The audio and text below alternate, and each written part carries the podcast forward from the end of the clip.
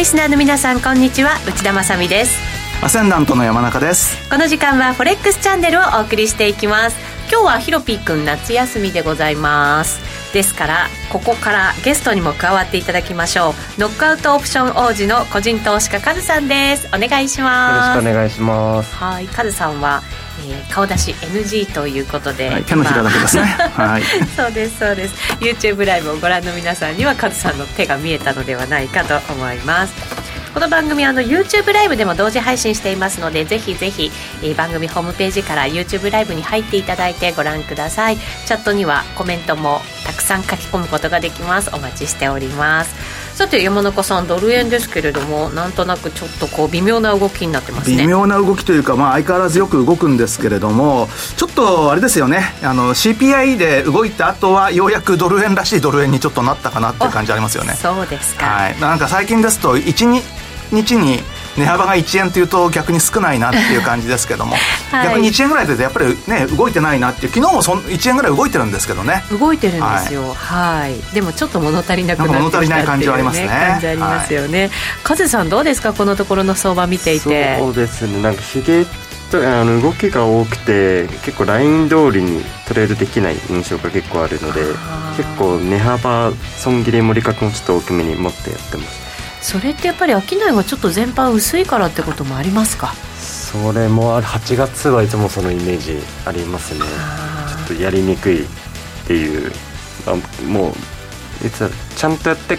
トレード始めて10年目ぐらいですがでもがっつり夏やったの5年 6, 6年ね、うん、とかで毎年やりにくいなと思って過ごした私もやらなきゃよかったトレードって結構あるような気がしますね。リスナーの皆さんはどうでしょうか？チャットにもお寄せいただければと思います。それでは番組進めていきましょう。この番組は forex.com の提供でお送りします。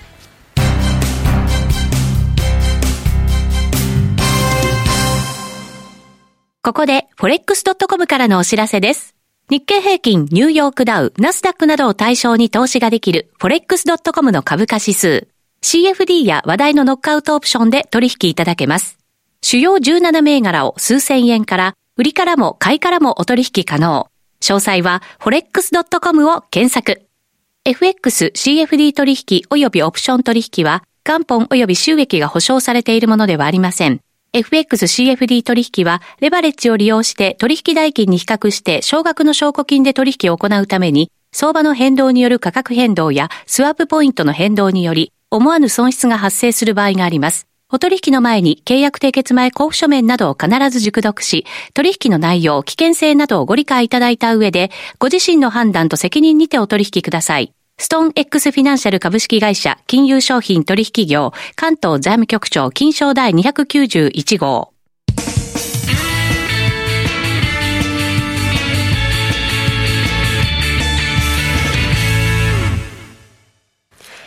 ここからはウィークリーフォレックスストラテジーのコーナーです。このコーナーでは最近のトレードと今後のマーケット戦略について伺っていきます。え今日も YouTube ライブをご覧の皆さんにはトレーディングビューのチャートを使って解説していきます。この人気の分析ツールトレーディングビューは forex.com で口座を開設すると利用できるツールとなっています。ぜひ口座を開設して使ってみてください。さあそれでは山中さんまずはドル円からいきましょうか。そうですね、まあ、ドル円ちょっとまああのここ12週間ぐらいの動きを今1時間足チャートで出していますけれども、はい、まああの大きな四角が1日なので、まあ、なんとなくあのイメージはつかみやすいかなと思うんですけれども、まあ、画面、えー、左の方から見ていくと大きく動いてるところっていうのが最初に大きく上げたところが、えー、ペロシ下院議長の後の、えー、比較的、まあ、高派発言が続いたりとか、またリスクオンに戻ったりという動きでですね、まあ、結局あのー、ペロシ議長あの議長包帯の時が、えー、直近のところでは、まあ、ボトムになっちゃったわけなんですけども、はい、そしてその後、えー、画面、まあ、真ん中よりちょっと左ぐらいのところが雇用統計が非常に良くて上がったところ。強かったですもんね、うん。えー、そしてまあ真ん中よりちょっと右のところが CPI がすごく弱くて下げたところということで行ってこい本当にあの最近この大きく動いてる時って大体3円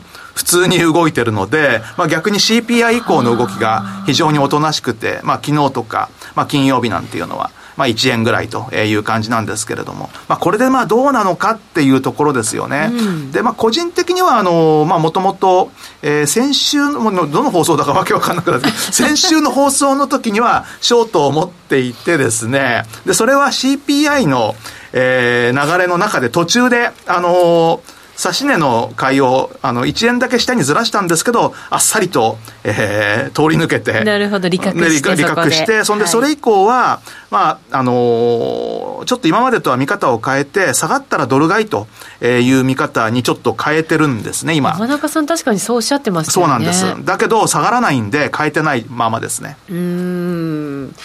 まあ、横ばいに見えますかね、その後はそうなんですよね。ただ、まあ、底堅いのかなと思うんですけれども、まあ、その底堅く思ってる最大の理由っていうのは、やはりその、FRB 関係者が、どうも高派に高派にっていう発言が最近多いなということで。あの、CPI、PPI では、なんとなくピまあ、これ毎回言われますけど、はい、ピークアウト説みたいなものがまた再浮上していて、はい、でね、でもそれでもそれでもっていうことで、まあ、はい、ピークアウトしたとしてもそれでもまだ8%台ですよねということで。で FRB が目標にしてるのは2%台なんだとい。うふうに、まあ、明確に繰り返してて。で、まあ、一番最初に言い始めたのは、クリーブランドのメスター、えー、総裁が、まあ、最初に言ってこれはもう、えー、随分前ですけれども。でそれ以降あの他の地区連銀総裁もですね、えー似たようなことを繰り返していると。で、まあ、メスター総裁の場合には一応 FOMC の投票権持ってますので、はい、まあ、ちょっと少し重視したいなということで、まあ、メスター総裁曰くなんですけれども、まあ、ピークアウト、あの、す、す、したとかしてないっていうことには触れてないんですけれども、FRB の目標は2%台なんだと。あくまでも。まあ、あくまでも2%台なんだということで、少なくとも2%台の数字を数ヶ月にわたって、見続けない限りは、緩和という文字は頭にはないというようなことを、もう明確に言って、えー、市場参加者のですね、早期緩和思惑だとか、まあ、あるいはそのピークの金利が思ったより低いんじゃないかっていうことを、まあ、あの、まあ、明確にあの、否定しているということで、まあ、実際にこの1週間ぐらいの動きを見ていると、フェドファンド金利のその先物の、えー、取引なんか、まあ、見てるとですね、ちょっと見てる、実際に見てみましょうか。はい。えー100マイナス、えー、ZQ で、これがまあフェドファンドなんですけれども、えー、まあ来年のじゃあ、例えば3月、はい、H、えー、2023、今日は山中さんが自分で喋りながら、自分でパソコン操作もしてくださってるので、はい、えー、まあ、これ見ると、まあ、結構明確なんですけれども、はい、例えば、えー、先週ぐらいの動きっていうのは、まあ、もちろんその CPI とか、まあ、雇用統計とかの時には、まあ、米金利の動きとともに、フェドファンドの先物も動いてるんですけれども、トレンドとして明確にやっぱりあの上がってきてるんですよね。で、これピークって、まあどのぐらいまで上がってたのかなっていうことを、冷やしで見ると、まあ明確なんですけれども、以前4%までいってるんですよ。で、その後、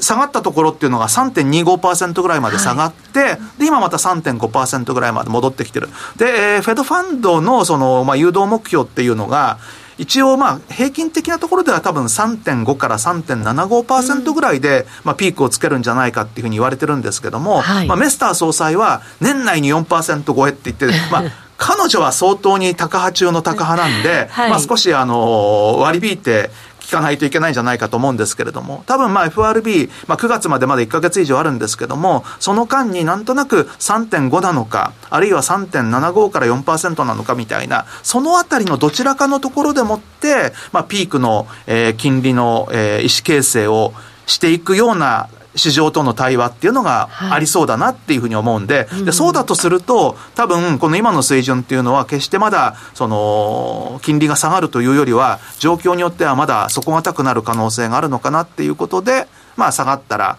えー、買いという以前のあの動きっていうところにちょっと振り返って見てみたいかなっていうのが、まあ、この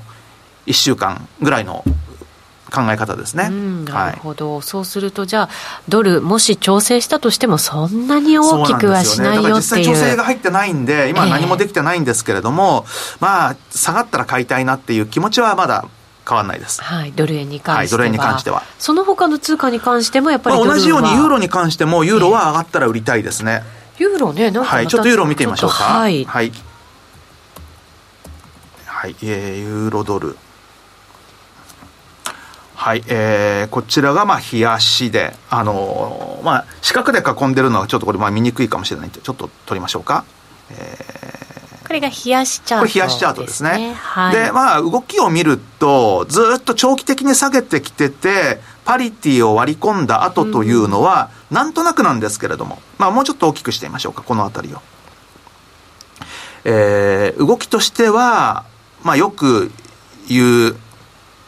あの、なんていうんですか、フラッグ？はい。まあ、こんなような平行四辺形っぽい形っていうんですかね。で、それをちょっと今下に抜け始めてきてるっていうのが、この直近の時のところの動きなんですよね。で、これ下に大きく抜けるか抜けないかっていうと何ともなんですけれども、まあもともとその欧州っていうのは、景気後退リスクっていうのが他の主要国に比べると高かったと思うんですけれども、ここに来て結構気になるのが、やっぱり熱波の影響っていうのが、なんかすごいみたいです、ね、すごいみたいです。で、えー、ライン川が結構大変なことになっていて、過去30年間で最も水位が低くて、今50センチぐらいしかないんですって。なんか、あの、ドイツはそれで流通、そうなんですよ。物流あの、物流の、あの、本当に大動、本当大動脈で、もともと1.5メートルぐらい必要なのが50センチぐらいしかないんで、大型船舶がもう運航できなくなったっていうのと、ね、今なんとか通そうっていうんで、積み荷を軽くするそう、軽くして、あの、4分の1にして 運んでるっていうか、だから要は、あの、運賃が4倍になっちゃうっていう。そういう馬鹿げたことになってて、で一番もっと問題なのは、はい、天然ガスが要はロシアから供給が減らされてる状況の中で、うん、今また石炭に回帰してるんですけど、結局石炭ってライン川で運んでるらしいんですよね。あそうなんですね。でですから、あのー、まあ、ライン川がそういうような状態になってくると、今後その、まあ、電力の発電とかにも問題が出てくるだろうし、えー、下半期の経済状況に大きな影響を与えかねないっていうふうに、まあ最近、ここ1週間ぐらい言われてるんですけども、うそう簡単には熱波なんて去らないでしょうし、ね、まだ夏ですからね。だから日本以上に結構やっぱりもうひどい状況っていうのは今の欧州でですね、まあ、あの、さらに悪材料が加わったと。で、これも本当不思議なもんで、天然ガスの備蓄が随分増えてきたぞって言った途端に熱波ですからね。そうですね。はい、本当になんか、一難去ってまた一難とか、ね、去ってないですからね、どんどん重なってきますからね。こういうのって結構ねあの本当悪い時には悪いもんばっかり、まあ、出てくるってありますけれども、うん、ですからそれを考えるとこれユーロってひょっとするとまたあの緩やかな上昇から今度は下げに行くっていうような以前の下げに戻るってことになると状況次第ではまたパリティトライっていう動きが、うん今月中にもあるかもしれないですね。一回もう終わってますからね。そうなんですよね。あんな抵抗ないですよね。うんそんな感じがしますね、はい、もうだってあと140ポイントしかないんですもんねまた今回ですよ。はい。えここまでドル円、ユーロドル見てきました。カズさん、後ほどのコーナーでカズさん自身のトレードも伺ってきますが、はい、今のドル円とユーロドル見ていただいて、カズさん、どんなふうに分析しますか、えっと、山中さんと同じくドル円は買いでしか基本考えていなくて、その理由も伺いましょうか。えー、っと、まあ、チャート上で言うとその短期の話、うん、チャートっていけたりしますか、えー、とじゃあドル円のチャートで何はい、何時間ぐらい出しましょうか？とか1時間とか。1時間1時間ではい、はい、ちょこっと短めのドル円チャート出していきます。30分足。あ30分足がいいですか？あ1時間であ1時間で大丈夫ですか？はい、はいこれなんかちょっと余計なのしましょうね。いっぱい出てますね、はい、これヒロピー君書きましたね、はい、はい、これ今1時間ですね。えっと12日の安値とはい。16日かな？の安値を結んだあのチャンネルをこれですね。はい、はい。上も欲しいですか、ね、多分同じようなそのまま平行で引けるんですけど複製していただければ多分。じゃあそのまま、はい、えー上に。こんな感じですかね、はい、今そこでちょうど見ていて、でちょうど今あの十字線がある直近高値133.9ぐらいのところを抜け抜けたらまたさらに買い入れていきたいなっていうふうに思ってます。おなるほど。そかまたは下にチャンネルにえーと、サポートにタッチするぐらいの133ぐらいですかね。まで落ちたら。っていうのを見てて135.3から5ぐらいのその前の雇用統計の上昇のところ。付近までは引っ張っていきたいなと思ってます。でそこをまあさらに抜けるのであればまた買いますし。なるほど、まあ、一応そこを利確するか持つかっていうものを様子見ながら見とこうかなと思ってます、うん、でそこのラインと134円ぐらいのラインですかね、はい、その水平を2つ見ながら。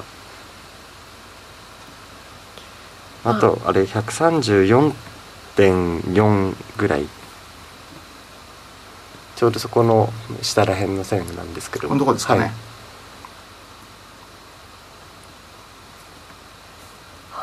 そこ青の線3本、はい、青の線3本と水色ラインを見ながら、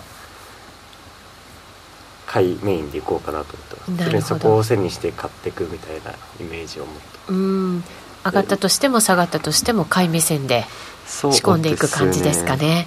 で、ね、上がった場合だとドル円も実は CPI の直前までショート持ってたんですけど、うんちょっとすぐ利確をしてしまったので 僕も。あれなんですかああいう形でなんか上がった後ずっと横横してたらまあ売ろうかなって思います、ん、なんかよくビットコインとかでよくあるチャートなんですけど急上昇してずっと数日間横横してまた元に戻るこの辺りですよね、はい元に戻るっていうのは下にまた行くっていうことですか、はい、そうですね。上がりきれなくてまた下に行ってしまうっていうような感じ、経まあこれ絶対とかではないんですけど、まあ、7割ぐらい大体戻る印象があるんですよね、まあ、操作トップみたいな形じゃないですけどうんなるほど、まあ、横横または操作トップの形で大体そのまま戻ってくるので、まあ、そうなった時だけ売り考えようかなと思ってます。はい、わかりました。ユーロドルに関しては、お知らせの後、また分析していこうと思います。ここまでは、ウィークリーフォレックスストラテジーでした。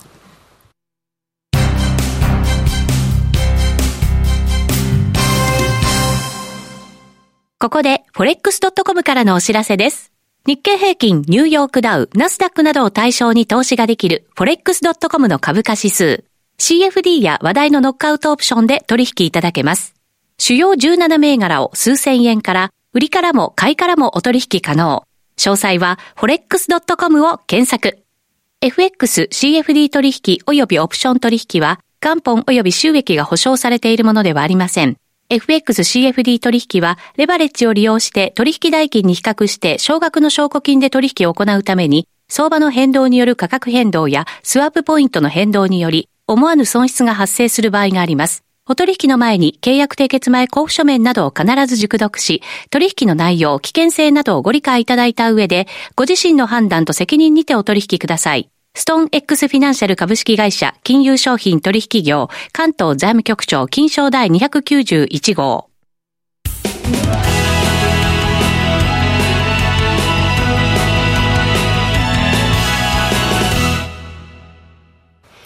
さて、今日のフォレックスチャンネルは、ヒロピー君がお休みのため、山中康二さんとゲストのカズさんとともに進めています。引き続きよろしくお願いいたします。えー、それではここからは、フォレックスラウンジのコーナーです。FX やノックアウトオプションについてのアイデアやポイントなどを伺っていきます。引き続き、では、カズさんに分析していただきましょう。ユーロドルいきますか？はい。はい。ユーロドルは、何？冷やしか週足で冷やしとかでお願いします、はい、ちょっと長めなチャートになりますね。僕もあの先ほど2人が話してたように1.0は割るんじゃないのかなとは思ってるんですけど。下に行く可能性がある。そうですね、はい、でちょうどこのあちょうどいいな。2月ぐらいの2月の13あ10日かな？10日の高値を高値から右下のレジスタンスラインでつなぐと結構綺麗にまあ最近直近だけ騙しがちょっとあるんで聞いてないんですけど。そうですねそんな感じで見てて、はい。ちょちょいちょい騙し入りつつあと1.034とえっ、と1点ここどこだろうな。1.00 1.01か01あたりのところを見てます。確かにこれ綺麗な下落トレンドになってますね、はい、今もその線にぶつかって落とされてる感じがねありますけれども、ね、はい、うん。1.034でちょうど綺麗にローリバで落ちてるので水平線で。あいけますか？1.034ですか？はい。その辺のやつねです。この辺ですかね、はい、そのそこを見てあこれもう厳しいのかなっていうふうに見ました。ああなるほど。2回そこで本当は止まってるんですけど落ちた後はそこがこの線抜けてから下げましたからね、はい、パリそうですね。なるほど。そこが結構大きななんか節目になってる感じはありますね、うん、そうですね、まあ、その辺まで戻して上げきれずにまた下げてきたっていう、まあ、チャートとしては綺麗ですよね、うん、確かに。なんかあのお手本のような。ずっと見てたのであの、まあ、一瞬抜けた時にこれ買うべきか売るべきかすごい悩み続けてたぐらいの重要なラインなのかなと思ってて。あとはまあ1.01、まあ、01らへんのラインも抜ければまた1.00は到達は絶対するだろうなとは思ってます。あのパリティ割り込んだ時も結構スルスルスルっていったじゃないですかスピード感があって、うんね、はい、で戻す時も早かったんですけど、ね、はい、そこから戻ってからしばらくまあ調整してたような感じですけどここから再びそれを割ろうとするとどういうなんかこう速度的なイメージになるんですか？これカズさんなんか分かります？イメージその2回目の下落の時に、まあ、2番底じゃないですけど長期足でになるのかならないのか次第ではあると思うんですけど、うんはい、まあ、でも2回目のアタックの1.00でそこまでみんな意識してなさそうな気もするんですよね、単純に直近の最安値ぐらいの認識になるのかなと思ってて。ああもうじゃあ大きな節目じゃなくなってきてる可能性がある、はい、まあだ買いが多分相当入ってると思うのでそこの下のところで。はい。割った時にはまたさらに加速はするんじゃないかなと思います。山中さんどうですか、うん。あのまあ、ちょっと気になってるのはねこの2月の時のこのこの辺の動きこれまず1回下げますよね、はい、1月末あの下旬に向かって。で上げてずるずるずるって下げてそんでここにフラッグっぽくなってんでまた下げてるじゃないですか、はい、これ僕今回のこの辺の動きちょっと似てるんですよあの下つけてで上げてそれでまたずるずるって下げて、うん、フラッグっぽくなる。そうするとじゃあその後は何が起きたのかっていうとずるずる下げていくっていう。だから急に下げることもなく、はい、意外となんかあれあれっていううちにまあ要はそうするとここの辺の動きですよね。この4月の頭の動き。こんなような動きがあるかもしれないなっていう。急落じゃないけどその下げをずっと積み重ねていって結構な下落になるっていう、うん、そうそうそう。その時って絶対最初売れないんですよね。じわじわいく相場ですよね。だからこれ今あの、仮に下見てる人でもこれなかなか今売れてないと思うんですよね。はい、あの、まあ、売ってる人がいたとしたら本当に長期のレジスタンスのところで、売るか買うかどうしようかで、やっぱこれはもう目つぶって売りだって言って売れた人だと思うんですけど、そうじゃない人って多分なかなか売れ売りにくいかなっていうふうに思うんで、そうなってくると、もうちょっとじりじりと一気、それこそ1.01あたりを下抜けたあたりから売りが出てくるんじゃないですかね。そうすると、あれ、あれっていう間にパリティ割ってたみたいなね。はいじわじわとまた、ね、じわじわといきそうな気がしてならないです。なるほど。ちょっとこれ売りたくなりますねそう聞くとね。前回の1.00は多分相当買いの人も多かったですもんね。結構あの反発、はい、なんか早かったですもんね、ね。うん、意識されやすい。みんなちょっとあの時は期待感で ショート作り短期筋が売りすぎてたんですよね、うん、ああそれで戻した分もあるんですかね、うんなるほど。そうするとじゃあそこの安値で買ってる人たちも結構いるというようなイメージができると速度もなんとなく分かってくる感じがありますね。そうですね。うん分かりました。ではじゃあここからはカズさんのトレードも伺っていきたいと思います。どんなトレードちょっと難しかったっておっしゃってましたけど。そうですね、えー、今年はあと今月は結構難しくて短期トレードばっかりですね、うん、おそうですか、はいその方が利益確定しやすかった。そうですね。今と最近だとゴールドとかドル円とかの短期をひたすらずっとゴールドですか？ゴールド？おお本当にもう5分足とか1分足とかで見てもうチャートの形だけで売買するっていうやり方でちょっといつもと違うやり方だったんですけど。カズさんそうですよね。そこまで短めって今まで番組の中でも聞いてこなかったですもんね。そうですね。なんかあのー短期のものって説明している間に手遅れになっちゃったりとか いろいろあるので、まあ、短期はもう自分専用にしてやってますね、はい、基本的には。でも長期とかだったらあの聞いてからでも全然対応できると思うので、はい、そういう意味で基本お話しする時は長期だけっていうなるほど。ちなみになんで金を短期でって？単純にボラがまあまあ出やすいっていうのとあともずっと昔から金のトレードばっかやってて短期の場合は。おそうなんですね、はい、これ今5分足が出てますね。それでやってましたね。今週はまだやってないのであれなんですけど先週とかはひたすら金を触ってました。ああちょっと今も。方向性も関係なく動きに乗ってくる感じですか、はい、もうレジ短期のレジサポタッチですか？売買してダメだったらすぐ売ってみたいな、えー、ちなみにこの金金で短期やってたっておっしゃいましたけど、はい、やりやすいんですか？金はえっとどうなんでしょう。その人それぞれやりやすい通貨多分変わってくると思うんですけど僕単純にもう金をずっと触っててなんとなく慣れてるからやってるぐらいの動きの癖が分かるって感じですか？そうですね。あとは単純にチャートいろいろ見てやるのがなかったらまあ金でいっかぐらいのその ボラがあるから金を選ぶぐらいの理由ですね、基本手法は全部レジ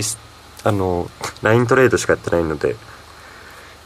まあ、どの銘柄でも正直あんま変わらないっていうのはあります、まあ、やり慣れてるっていうのはなんかあるかもしれないですね、はい、で長期に関しては本当にあのさっきのユーロドルみたいな形だったり、うん、ドル円とかみたいに綺麗なチャンネル引けたらとかそういったものを触ります、ね、うん、ちなみにカズさんはこれもう本当ライントレードって言いましたけどラインだけで他はあんまり見ないんですか？えっとそのそれこそ CPI とか雇用統計とかそういう大きなものだけ見ているって形でざっくり、うん、まあ、上っぽいな下っぽいなだけをファンダで方向性予想してああとはそれをベースにどこで買おうかどこで売ろうかを見てます。うんなるほど。シンプルですよねそうですね、ね、そうです。すごいシンプル、まあ、あまりあの、うん難しく考えない方が短期の売買の場合いいとは思いますけど、うん、そうなんですね、しかも長期の場合もねあのカズさんの今日説明してもらったのすごい有効だなっていうふうにね思いましたので、改めて線いっぱい引いてみようかなと思ったりもしています。えー、コメントもたくさん頂戴しています。この後 YouTube ライブのみで延長配信がありますのでそこで皆さんのご意見ごご感想なども取り上げていこうと思います。今日のゲスト一旦はカズさんでした。ありがとうございましたえー、それでは引き続き YouTube ライブで延長配信お楽しみください。この番組は forex.com の提供でお送りしました。